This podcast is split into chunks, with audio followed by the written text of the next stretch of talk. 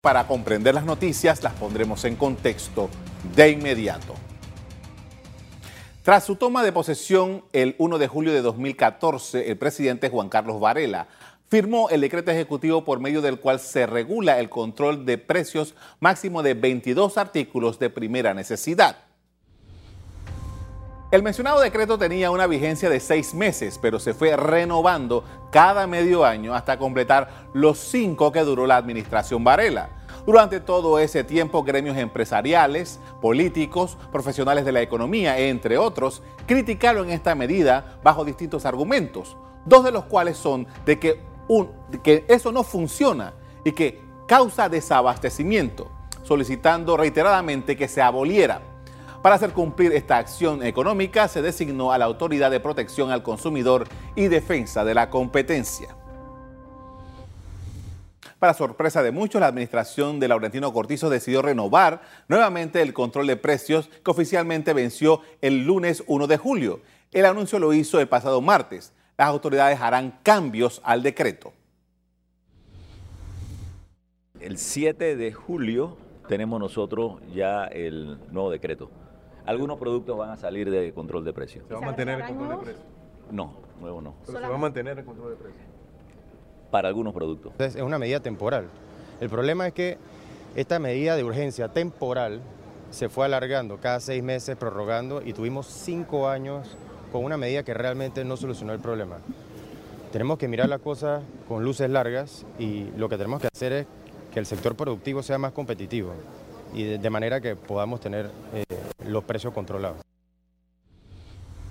Entre los 22 artículos de la canasta básica cuyos precios están controlados están los siguientes.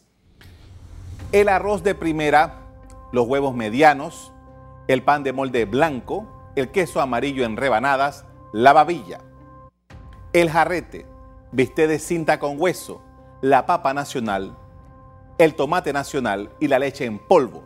En los supermercados los precios son controlados y están identificados. El 27 de agosto de 2018, la Cámara de Comercio presentó ante la Sala Tercera de lo Contencioso Administrativo de la Corte Suprema de Justicia una demanda para que se declare nulo por ilegal el decreto ejecutivo número 165 del 1 de julio de 2014 que regula el control de precios y también sus prórrogas. Hasta el momento la Corte no se ha pronunciado sobre el tema. Rolando Gordón, ex decano de la Facultad de Economía de la Universidad de Panamá. Buenas noches, profesor. Buenas noches. Profesor, su primera evaluación acerca de lo que ha ocurrido con esto del control de precios, ¿y ¿qué perspectiva usted tiene sobre esto? Bueno, mire, el control de precios cuando se puso hace cinco años, recuerdo muy bien que fue el primero de julio de 2014, cuando comenzó Varela, fue su primer decreto. Eh, era necesario en ese momento histórico, puesto que veníamos de cinco años en la cual los precios de los alimentos y de la canasta básica, sobre todo, habían subido en los tiempos de Martinelli, debido a que cuando hay mucha eh, ingreso y eh, la tasa de desempleo es baja, todo el mundo tiene dinero, entonces los precios tienden a subir. Cuando la economía crece fuertemente, eh, históricamente, la economía, los precios comienzan a subir. ¿Cuánto subió? Entonces, en aquel tiempo los precios subieron fuertemente, incluso hubo un año que llegamos hasta un 8% de inflación. Entonces, en ese momento histórico, la gente decía, que el primer problema fundamental que salía en todas las encuestas era la canasta básica. Cuando él le, puso, eh, congeló los precios a los 22 artículos y siguió después de año y medio de Martinelli, ya se veían los síntomas de que venía una desaceleración de la economía que se dio por cinco años. En la medida que la economía fue bajando, los precios también comenzaron a bajar, tanto a nivel nacional como a nivel internacional. Entonces eso trajo como consecuencia que Panamá en estos cinco años tuviera una inflación bien, pero bien baja. Y como había un control de 22 productos de los 59 que forman la canasta básica de alimentos, la canasta de alimentos, porque a veces la gente se confunde, de esos 22 productos y de la canasta básica fluctuó muy poco. Cuando vamos a la cifra vemos que las fluctuaciones fueron muy poco. El grave problema que tuvo Varela fue que si bien controló los precios e hizo que la canasta de alimentos no subiera fuertemente como lo venía haciendo, subió muy poco, no hizo la segunda parte, que es lo que se está planteando ahora, que eso tenía que ir acompañado con medidas para elevar la producción nacional. ¿Por qué? Porque en la medida que usted tiene una mayor oferta de productos, lógicamente que van a haber más productores. Y al haber mayor oferta, los precios tienden, entonces hay una mayor competencia. Al haber mayor competencia, los precios tienden a bajar. Cosa que no se hizo porque no hubo asesoramiento fuertemente, la producción agrícola no, no aumentó. Lo que se, se ha hecho ahora de, de suspender ocho productos, si lo vamos analizando en, lo que es la canasta básica que saca el MEF todos los meses, la última sacó hasta enero, de ahí para acá no se ha calculado, o sea, no salió la cifra. A la tendencia es a la baja de muchos de esos ocho productos.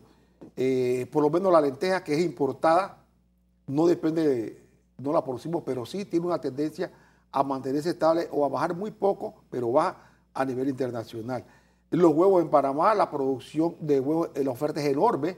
Panamá puede exportar eh, huevos y es posible carne de, eh, pollo, pero los tratados comerciales que Panamá firmó, sobre todo con Estados Unidos, eso no se lo han permitido. Entonces, es lo mismo que la carne de res. La carne de res también en Panamá no escasea, a tal extremo que estamos pensando en exportar hacia China.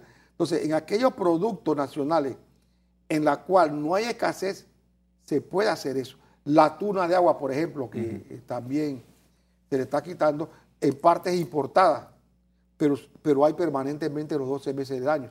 Donde todavía no se podría hacer esa medida serían aquellos productos que escasean, sobre todo en las legumbres, cuya producción muchas veces sube fuertemente el precio cuando hay escasez o cuando hay demasiadas lluvias. Y baja muchas veces cuando hay eh, la producción es buena y no hay ningún inconveniente climáticos. Y muchas de esas legumbres son de producción nacional. Son, casi todas son de producción nacional. La, importación de legumbres es muy poco para más. Entonces, eso se puede lograr. Ahora, eh, muchos han planteado siempre que el control de precios no se debe dar. Mire, si, eh, cuando uno estudia la economía norteamericana, por ejemplo, en los libros de texto, se ve todo lo que se hizo en los años, 70 en Estados Unidos. Se controlaban precios de productos. Y hubo un gran debate si eso era bueno o era malo. Había cuestiones mixtas, algunos decían que sí, otros decían, pero, pero eso no es algo nuevo. El control de precios se puede dar cuando, eh, y no dejarlo a la libre oferta y demanda, cuando hay escasez o cuando no hay gran cantidad de productores. Para que la oferta y demanda funcionen bien, tiene que haber una gran cantidad de productores del bien y una gran cantidad de consumidores. El problema de Panamá es que en muchos alimentos importados solamente hay tres o cuatro cadenas que los importan, la grande cadena de supermercados, y ellos prácticamente pueden controlar el precio. Por eso es que es necesario estar vigilante siempre a de que haya una mayor cantidad de gente produciendo el bien. Ahora, nosotros esperamos que en los próximos años, después de más de 25 años que viene cayendo la producción agropecuaria, porque la producción agropecuaria no ha dejado de caer con ningún gobierno. todos los gobiernos, todos los gobiernos que hemos tenido hasta ahora la han dejado caer. Y ahora le están poniendo atención por la sencilla razón de que ya en noviembre los productores se fueron a la calle, amenazaron, se, se, convirtió en un problema de nación. ya quien ganara. Hay un tema político. Ya era un tema político. ya ahora, pues, el, gobierno actual que, eh, que está en el poder sabe que tiene que ver cómo solucionar ese problema. Profesor, eh, las palabras que he escuchado hoy y, ayer, bueno, toda esta semana acerca del control del precio, eso no fue efectivo. Porque no han visto la, el problema está que la gente... Quiero que me explique eso. La gente dice que no fue efectivo. Yo no digo que fue efectivo el 100% porque el señor prometió 58 dólares, cosa que no... Pero si usted va a la cifra y compara la cifra de, del 2014 hasta ahora, fue efectivo en parte fuerte porque la carata no tendió a subir y se mantuvo eh, muy poca variación. Es más, la carata básica está ahora mismo en 306 dólares. ¿Y el desabastecimiento han dicho que... el abastecimiento no se dio tampoco. Porque una de las críticas que se hizo en aquella época era que iba a haber un gran desabastecimiento de productos y nunca se dio. Lo que hay que tener presente es que Panamá tiene un problema serio en la producción agropecuaria. En ningún producto, sobre todo agropecuario, tenemos grandes excedentes. Por ejemplo, si usted ve el maíz, el maíz solamente nos alcanza para tres meses, hay que importar nueve meses. El poroto que se produce por la real de Caizán, también se la producción no alcanza para el consumo nacional de los 12 meses. Hay que importar por otro. El arroz incluso, que es el, que más se consume, hay momentos, no se- la producción no alcanza para los 12 meses, entonces hay que importar en varios meses. Lo que tiene que garantizarle al productor nacional, que nunca se lo garantizó ningún gobierno anterior, es que al momento que están en cosecha y que están en producción y que hay la producción nacional, no se debe importar. O en esos acuerdos se tienen que dar para no dañar la producción. Pero el problema de Panamá es- ha sido ese. Y no hubo escasez, a pesar de que, de que eso se dio. A usted no gustó aquí que hubo escasez enorme de, de ninguno de los 22 productos ni de los 59. Porque siempre esos productos eh, tienen la, la particularidad que como la producción es baja, no alcanza para los cuatro meses, para los 12 meses del año y hay que importar. Pero escasez, escasez que de pronto no había, la gente estaba No, Ahora el gobierno del presidente Cortizo está hablando, bueno, aquí va a haber una reducción gradual y eventualmente va a es lo más desaparecer. inteligente. es, es lo más inteligente. Pero va a desaparecer si ellos logran aumentar la producción. Pero si, lo si la producción agropecuaria no mejora, lógicamente que puede hacer tendencia en el futuro a subir los precios. Explíqueme eso, para- un poco para que todo el mundo esté claro. Si hay una baja producción, vamos a decir un, un producto, tomate. Hay una baja producción, Los precios suben. el precio sube. ¿Por qué sube? Pues sube porque todo el mundo quiere comprar el producto. Y no hay. Porque, y no hay. Entonces, cuando eso se da, el comerciante normal en todos los países del mundo comienza a poner el precio mayor. Bueno, yo te lo voy a vender, pero a un precio mayor. Claro. Es- eso se da en todos los mercados. Es la dinámica natural Es la de la dinámica natural. Entonces, eso sucede. Si mañana las lluvias, usted lo ha visto acá un momento, afectan a la región de Chiriquí y hay lluvia por 8 o 9 días Que se dañan los productos. Que se dañan los productos o la cosecha de paga.